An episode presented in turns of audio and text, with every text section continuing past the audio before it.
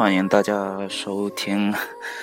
呃，最新一期的 Game Intel 节目，我是 SolarRX。呃，不好意思啊，因为呃，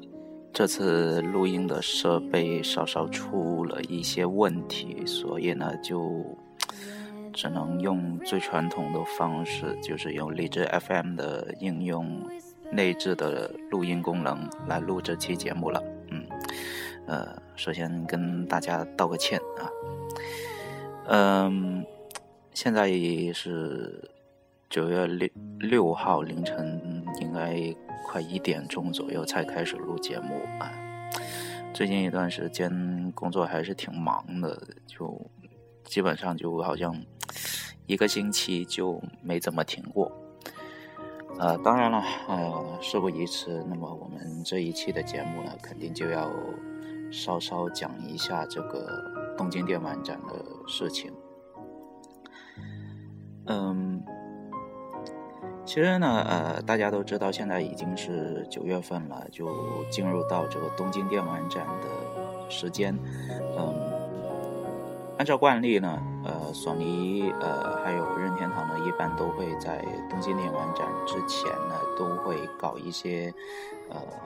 宣传方面的东西吧。你比方说像索尼，它每年九月初都会，呃，开一个针对日本日本市场的发布会，呃，而任天堂呢，因为大家都知道任天堂本身财政问题，开从应该是从一一二年开始就，呃，呃，应该是一三年的时候就开始搞那个 Nintendo Direct，嗯，怎么说呢？呃。任天堂的确是省钱了，基本上就是说有种花小钱办大事的感觉。你看，像他八月二十八号，呃，也是岩田聪，呃，在接受完手术之后的第一次公开露面，啊，一一带就。在短短的三十三十分钟之内，就带带了一个非常重磅的消息，就是，呃，新 3DS 系列是将会在今年，应该大概是在九月或者是十月份，因为九月份九月十三号刚好是那个任天堂大乱斗的日版 3DS 版，就呃在这一天发售，呃十月份呢，十月十一号就是那个卡普空的那个呃。怪物猎人四 G 也是在那一天发售，呃，估计有可能就是在这两个日期之内，可能就任天堂会顺水推舟，然后就力推他们的新 3DS 系列。呃，怎么说呢？现在这个新 3DS 他们做出来的改进，其实呃，我相信很多玩家也是非常满意的，呃，甚至还有些玩家说，为什么不早点？就采用这样的设计，然后，呃，推新主机呢。呃，这一次新 3DS 系列的特点呢，就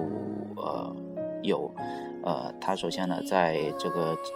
呃，它是推了两个版本，一个呢是 3DS，一个是 3DS LL。值得一提的是呢，呃，它这一次改动比较大的就是它新增了一个 C 键。就是呃传统的所谓我们俗称叫右摇杆嘛。之前任天堂它是推在在 3DS 刚推出的时候呢，它就呃不知道是因为它那个设计问题，所以它它额外推出了那种叫做呃右摇杆假肢的那种设备，呃你花现在也是快一百块钱你就能买到。现在呢，嗯。现在就他把这个 C 键就直接做到呃这个呃游戏就 3DS 里面去，但是呢，它这个 C 键的键位也是比较小，估计呢可能以后它那个最大的作用也只能就是说呃蹦呃在一些可能呃动作游戏方面，可能它会作为一个就类似右摇杆移动视角的那种作用呃来实现。呃，至于它呃，还有那个 A B X Y 的键位呢，也是呃，采用了之前超任时期的那个颜色呃那个配色来重新重新再描色。然后还增加了一个 NFC 的功能，也就是对应就是说，呃，任天堂将会在年底力推的这个呃 Amiibo 手版。这个 Amiibo 手版呢，呃，其实从一三公布的那一天开始呢，其实呃，它就是你看任天堂，它它每一次宣传都只是宣传说，我只要把这个东西放在呃。VU 的那个 NFC 的那个组件，或者是现在新 3DS，它里面也有一个 NFC 的模块，然后直接放到那个触摸触摸板上去呢，对应的区域呢，呃，它就你比方说像大乱斗，你放上去呢，呃，然后就立刻会召唤一个角色来帮助你进行战斗。但是从现在来看的话，Amiibo 本身的售价。是十二点九九美刀，而且它现在力推的是，呃，任天堂全明星大乱斗的十二个角色的手版。嗯，怎么说呢？十二点九九美刀买这么一个手办确实有点贵，而且，当然任天堂也不排除可能 NFC 后面会增加一些新的功能。你可以想象一下，如果如果如果在十一月份口袋妖怪出那个。红宝石和蓝宝石，如果他们真的有心想推这个 Amiibo 的话呢，他们可以去呃把这个口袋妖怪系列的每一个 NFC 每个手板都做一遍，把把这个东西全部都做进去的话，那那估计虽然说工程量很大，但是最起码就是说可以呃就是双方可以进行一个就利益上的互补，这。对于任天堂来说是有益处的，但是现在就是手板它本身在宣传方面、功能的宣传方面相对来说会比较单一，所以也不太好说这个 Amiibo 会不会获得任天堂预料之中的成功。嗯，当然了，呃，至于还有就刚才我说的 NFC 功能，另外它那个 L。L 键和 R 键里面呢，就还新增了一个呃，这个 ZL 和 ZR 键，这两个键位呢，呃，其实就是对应现在那个右摇杆假肢它下面的那两个键位，呃，具体作用是什么呢？呃，也不太清楚，会不会是作为一种就是移动视水平移动视角的那种辅助手段的键位。呃，根据发米通它的呃对这个这两个键位的评价呢，就是说呃按起来还是比较困难，但是你需要很长的一段时间才能熟悉，啊，也会觉得相对来说按起来还是比较舒适的，只不过可能你适应的时间相对要长一些。呃，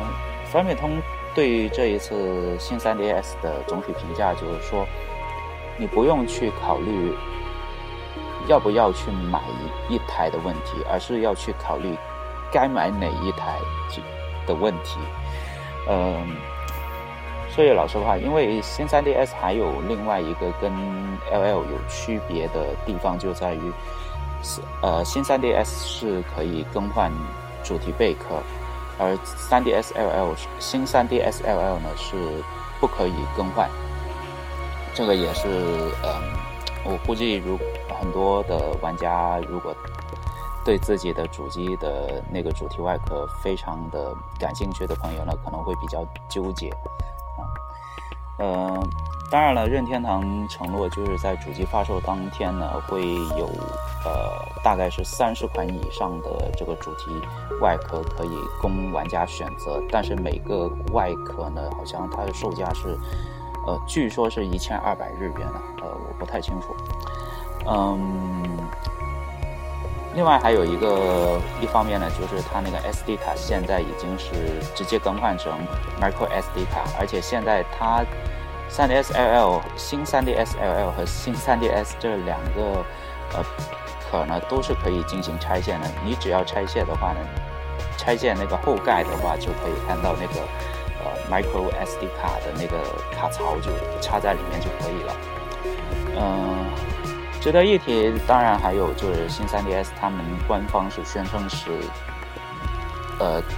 换了一个全新的 CPU，然后可以增强这个呃 3DS 的表现力。嗯，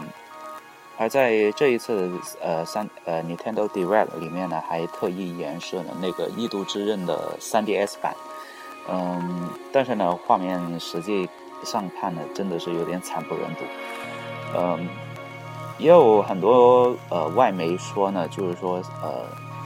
把这个《异度之刃》3DS 版放出来呢，其实也是传达了一个信号，就是任天堂呃为了弥补目前最近两年这个游戏阵容的那个那个不足的问题呢，呃，希望就是出一些逆移植的作品，就是把。呃，以前无疑上面比较优秀的游戏呢，逆移植到 3DS 里面。这呃，目前有外媒就是看到，呃，任天堂有一份那个游戏名单里面呢，有这个 3DS，呃，就是 V，呃，不是 V 上面的那个当年的首发作品，呃，《塞尔达黄昏公主》。嗯，逆移植这个这个问题，其实我我觉得。你位移逆移直到 3DS 的话，其实效果真的是大打折扣，真的。啊，说完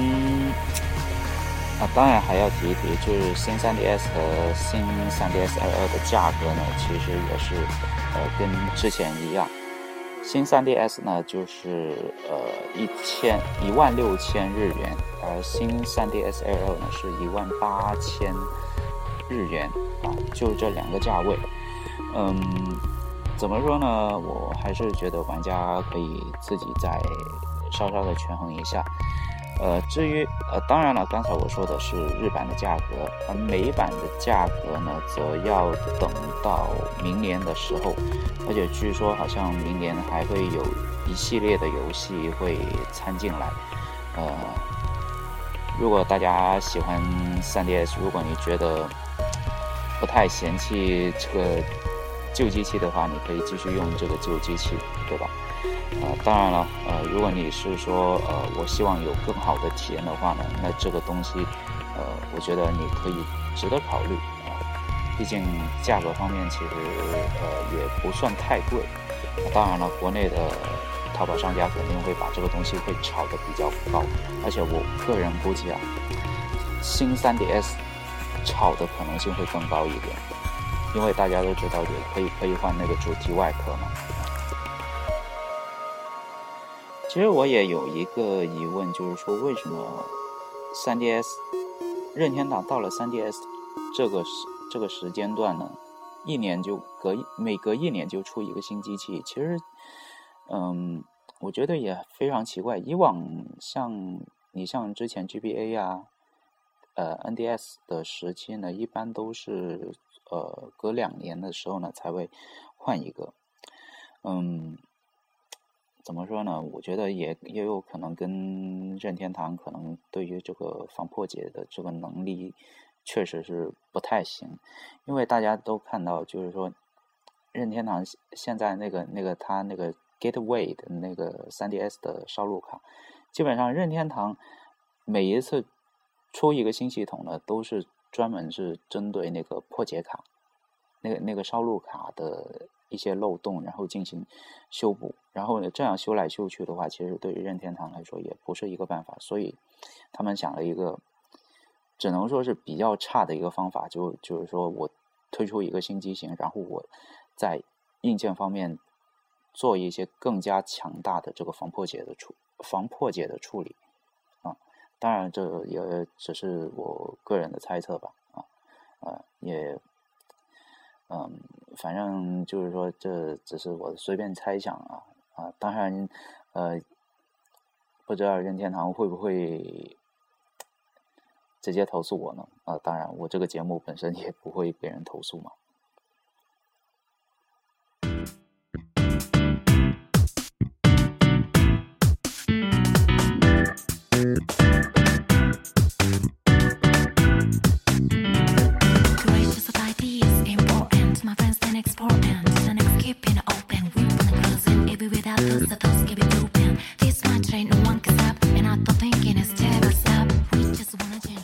那么相对任天堂的话呢，呃，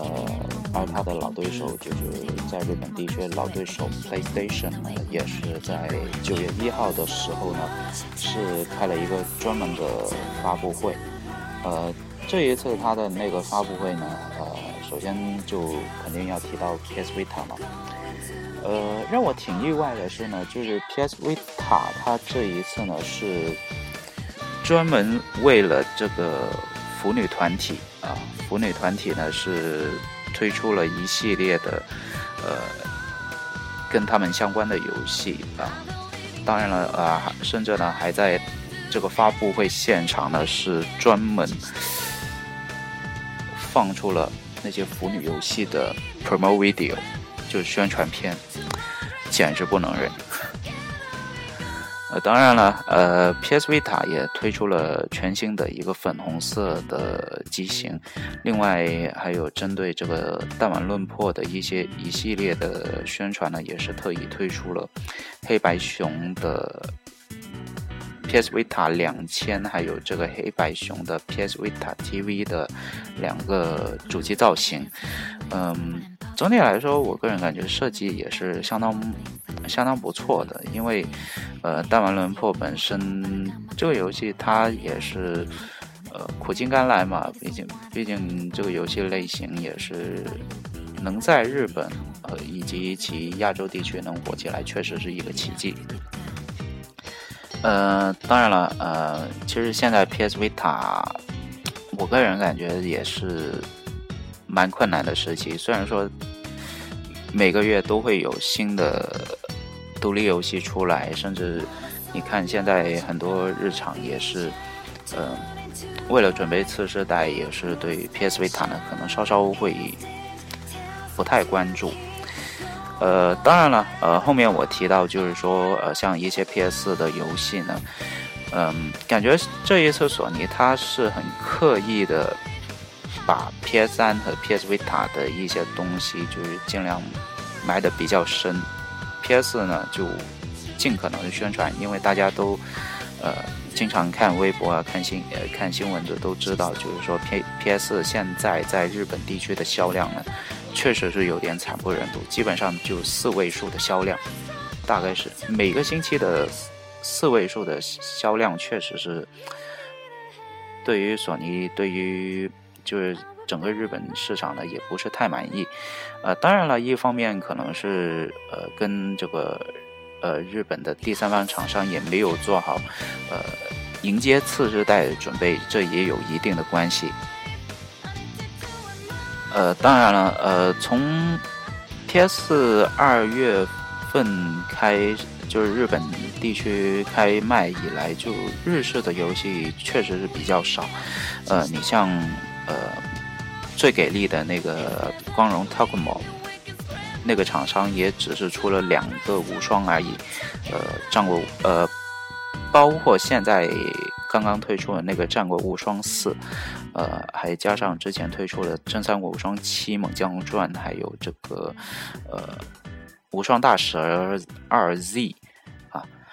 呃，还有世嘉的这个如龙维新，呃，目前也就只有。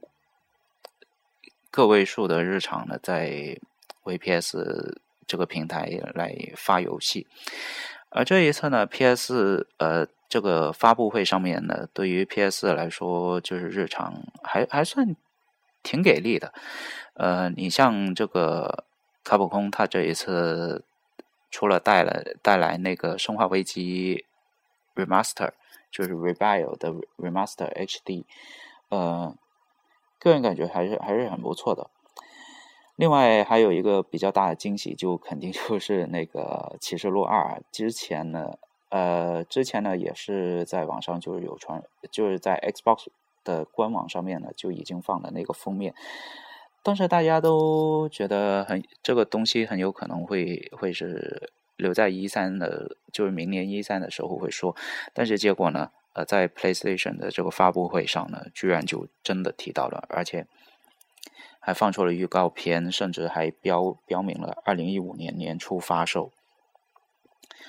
呃，当然了，呃，Capcom 的就是这款游戏的制作人平林良章也是，呃，在发布会上也是说，呃，今年的东京电玩展呢也会提供试玩，那估计很快，呃，在九月份中旬嘛，东京电玩展开会的时间，那么估计应该外媒那边应该很快就会提供到第一手的那个《七十六二》的这个试玩的视频，呃，我也蛮期待这一次他这个作品的主题，这个背景是在一个。大海当中的荒岛上面，那不清楚究竟卡普空把这款游戏会做成什么样子。但是呢，呃，有一个很明显的主题就是丧尸，呃，是正式回归到生化系列启示录系列当中。呃，以往就是上一座不是就是呃拿什么叫被玩家称之为海鲜危机嘛？啊，全部都不是丧尸，全部都是那种呃人形海。那种带有深海性质的人形怪。当然了，除了卡普空之外，呃，还有这个，呃，像世嘉这一次，他也带把之前那个《如龙 Zero》的那个呃第一次的实际演示也是带到了现场。嗯，还有像呃，史克威尔艾尼克斯也是压轴的，把这个呃《Dragon Quest》的一款全新。的动作 ARPG 游戏呢，是带到了呃 PlayStation 发布会上面，而且呢，也是说呃明年年初发售。这一次他那个 PlayStation 发布会呢，呃，日常看起来应该可能是在今年的一整年，也是都在呃蓄势待发，呃，也是等待着明年年初的这个相就是当。呃，相对来说，美式游戏作品不是太集中的时候呢，就准备来一波，然后呢，呃，希望能够力推这个 PlayStation 四在这个日本地区的销量。嗯，值得一提还有呃，就是呃，S E 日本分部还有这个呃，From Software 他们出的这个呃《黑暗之魂》的精神续作，叫那个 Blood Bonnet，就是血缘诅咒。这个游戏的发售日期让我挺意外的，是明年的二月五号，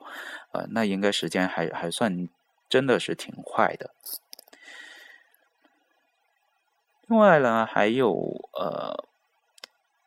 呃，还有还有一些其他游戏的作品，像一些什么高达，还有这个 Morpheus 计划，这一次他把这个呃这个南梦宫他。带这个铁拳组，就是原田宏胜那帮人去做了一个，呃，让很多宅男欢呼雀跃的这个 Summer Lesson，就是真夏课堂，呃，估计应该是一个人机互动的演示吧，呃，而且他呃原田宏胜也表示说，呃，这个演示，呃，这个 Morpheus 计划在今年的 TGS 展上也会呃提供实际体验，啊，那估计我想应该有很多。很多亚洲的编辑都会慕名而来的。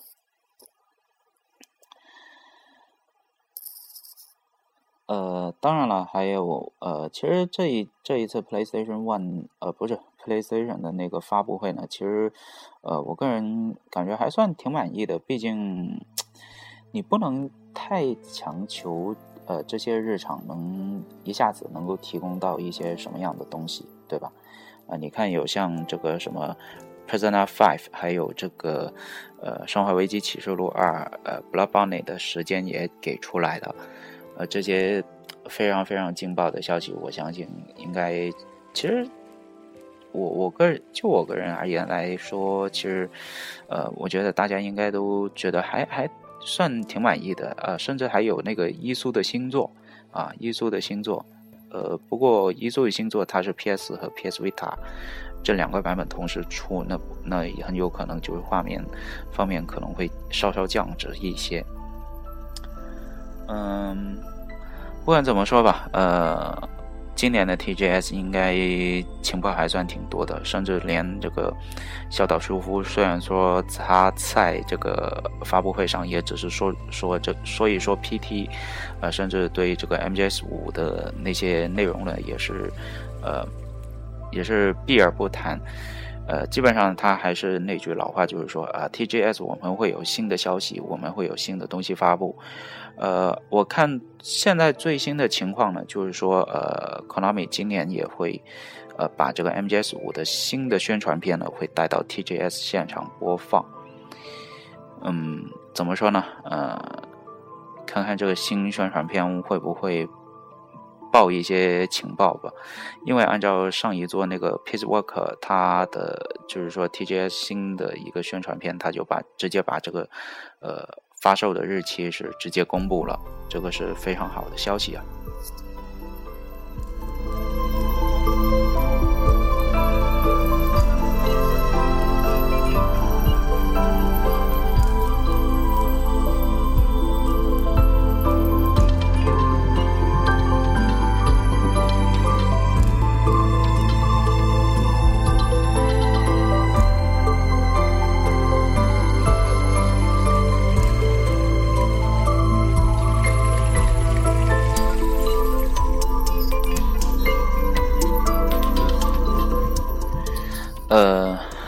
说完这么多，其实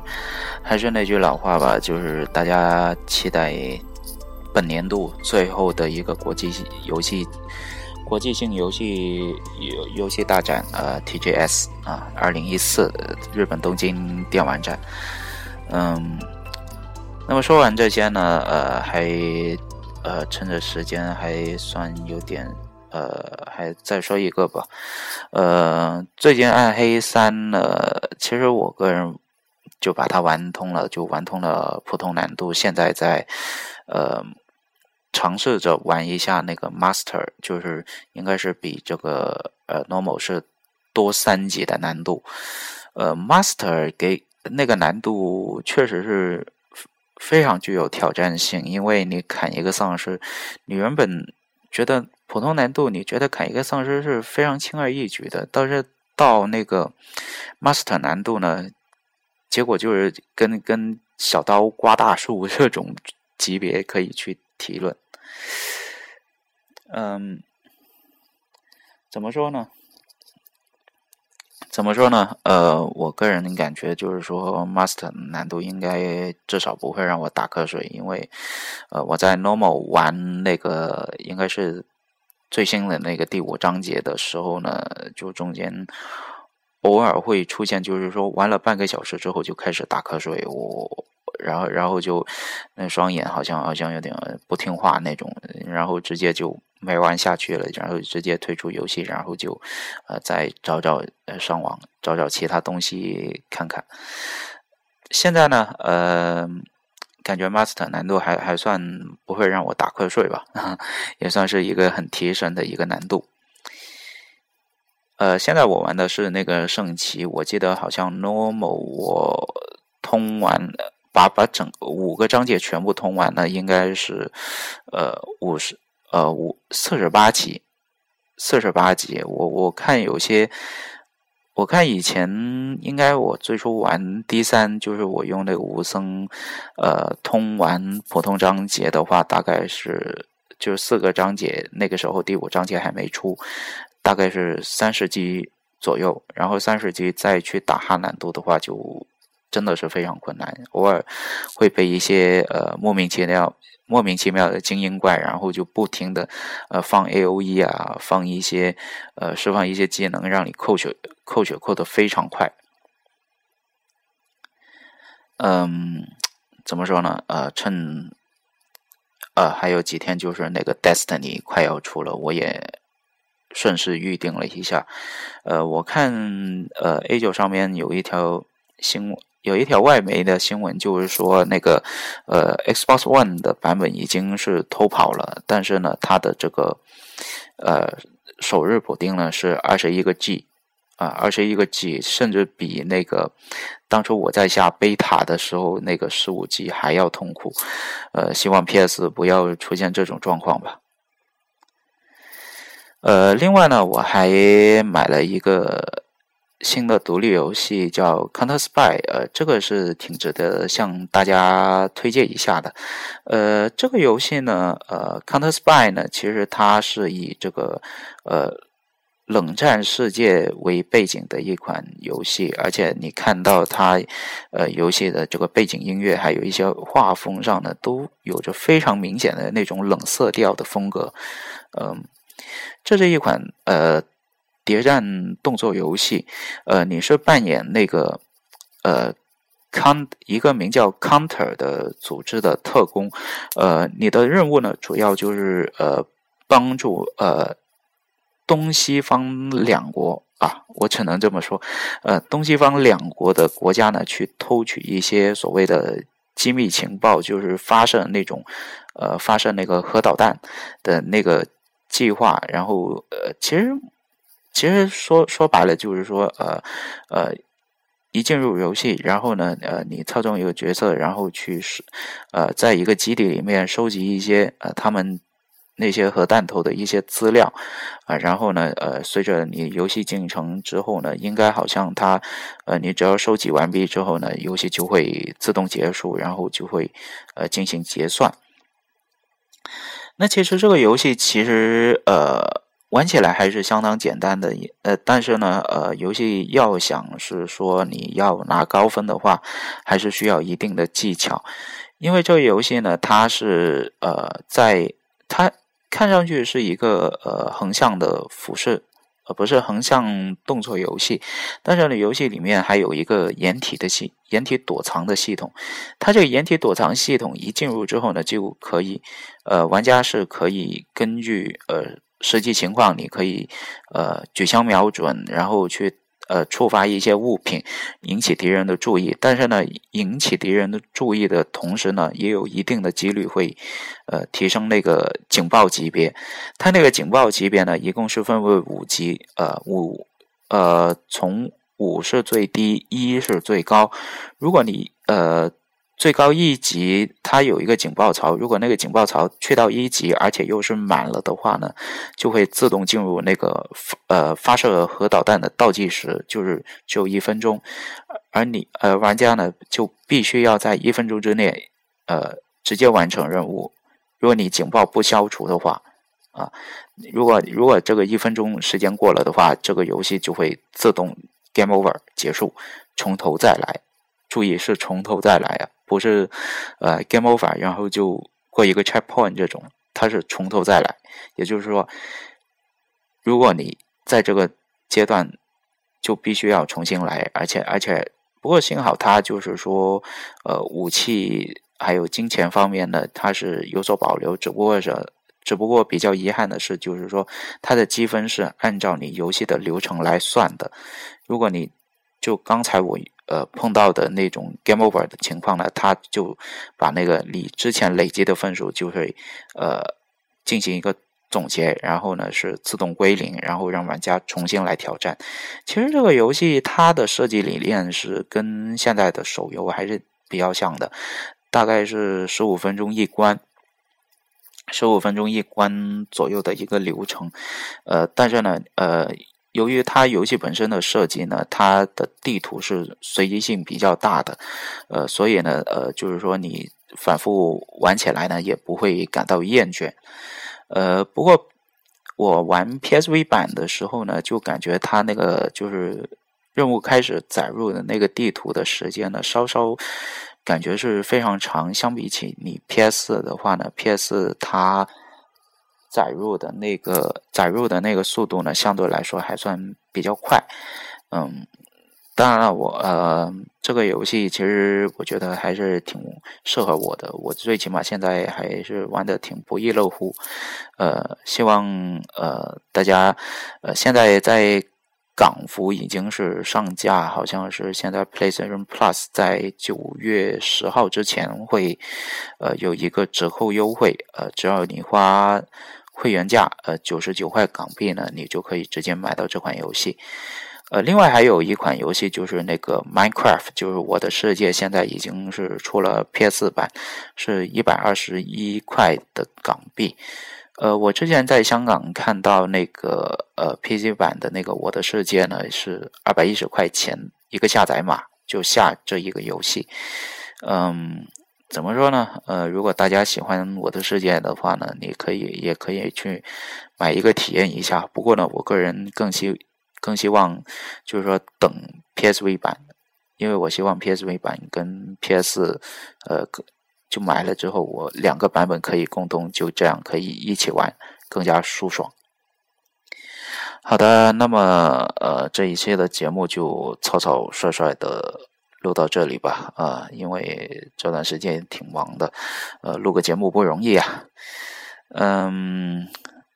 那么这一期节目就先到这里吧。如果大家呃想听回 Gaming Tell 以前的节目呢，可以呃立刻去下载一个呃荔枝 FM 的应用啊。呃，我不知道最近那个苹果 Podcast 是怎么回事啊？现在有一部分的播客呢，好像，呃，他们新节目是没有办法上传。那我不太清楚这个，呃，现在这个。苹果 Podcast 那边，我的那个播客好像，